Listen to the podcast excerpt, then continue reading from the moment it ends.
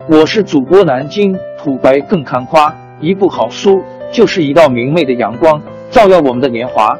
当字符串串流淌，萦绕在我们的耳旁，让我们回味无穷。天津上元书院又和你们见面了，欢迎您的收听。听众朋友们，大家好！开讲前先打个小广告，作为主播，你们的关注和打赏是对我努力工作认可的结果。谢谢听众！天津上元书院、南京土白更堪夸主播最新专辑《平化祖国华夏上下五千年》终于上线了，一部宏伟巨作。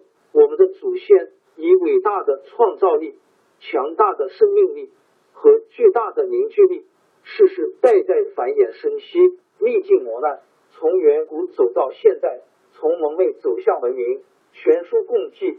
两百八十三回，作为播客，我劳动我所得，付费的有声书来了，你愿意为此花钱花时间吗？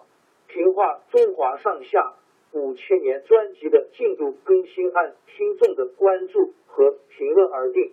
喜马拉雅号 U I D 七三二六四零二二，微信号 S H 八五七三零一四四九，请多多关注。多多打赏，谢谢大家，谢谢。下面正式开讲《评话中华上下五千年》专辑。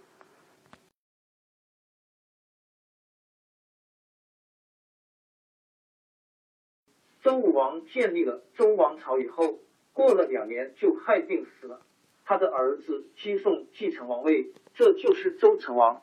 那时候周成王才十三岁。再说。刚建立的周王朝还不大稳固，于是由武王的弟弟周公旦辅助成王掌管国家大事，实际上是代理天子的职权。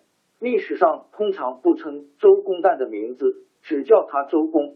周公的封地在鲁国，因为他要留在京城处理政事，不能到封地去。等他的儿子伯禽长大了，就派伯禽带他到鲁国去做国君。临走的时候，问他父亲有什么嘱咐。周公说：“我是文王的儿子，武王的弟弟，当今天子的叔叔。你说我的地位怎么样？”伯禽说：“那自然是很高的了。”周公说：“对呀，我的地位确实很高，但是我每次洗头发的时候，一碰到急事，就马上停止洗发，把头发握在手里去办事。”每次吃饭的时候，听说有人求见，我就把来不及咽下的饭菜吐出来，去接见那些求见的人。我这样做，还怕天下的人才不肯到我这儿来呢。你到了鲁国，不过是个国君，可不能骄傲啊！伯禽连连点头，表示一定记住父亲的教导。周公尽心尽力辅助成王，管理国事。可是他的弟弟管叔、蔡叔却在外面造谣，说周公有野心，想要篡夺王位了。纣王的儿子武庚虽然被封为殷侯，但是受到周朝的监视，觉得很不自由，大不得周朝发生内乱，重新恢复他的殷商的王位，就和管叔、蔡叔串通一气，联络了一批殷商的旧贵族，还煽动东夷中几个部落。闹起叛乱来，武庚和管叔等人制造的谣言，闹得镐京也沸沸扬扬，连赵公氏听了也怀疑起来。成王年小，不大懂事，更闹不清是真是假。对这位辅助他的叔父，也有点信不过。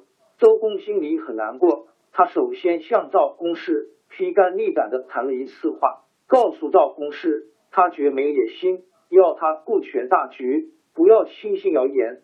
赵公是被他这番诚恳的话感动，消除了误会，重新和周公合作。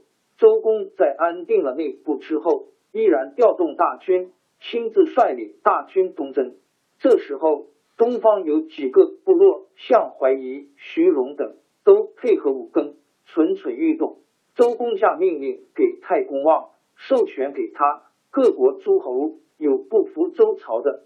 都由太公望征讨，这样由太公望控制了东方，他自己全力对付武庚，费了三年的功夫，周公终于平定了武庚的叛乱，把带头叛乱的武庚杀了。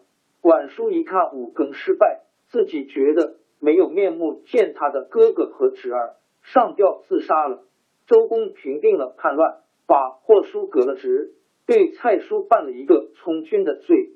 在周公东征的过程中，一大批商朝的贵族成了俘虏，因为他们反抗周朝，所以叫他们是顽民。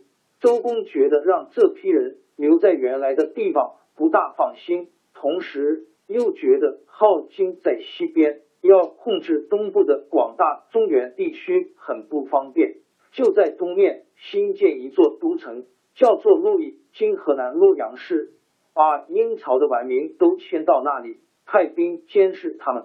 打那以后，周朝就有了两座都城，西部是镐京，又叫中州。东部是洛邑，又叫成州。周公辅助成王执政了七年，总算把周王朝的统治巩固下来。他还制定了周朝一套典章制度。到周成王满二十岁的时候，周公把政权交给成王管理。从周成王到他的儿子康王两代，前后约五十多年，是周朝强盛和统一的时期，历史上叫做成。王朝更迭，江山易主，世事山河都会变迁。其实我们无需不辞辛劳去追寻什么永远，活在当下，做每一件自己想做的事，去每一座和自己有缘的城市，看每一道动人心肠的风景，珍惜每一个擦肩的路人。纵算经历颠沛，尝尽苦楚，也无怨悔。感谢您的收听，朋友们，让我们下期再见。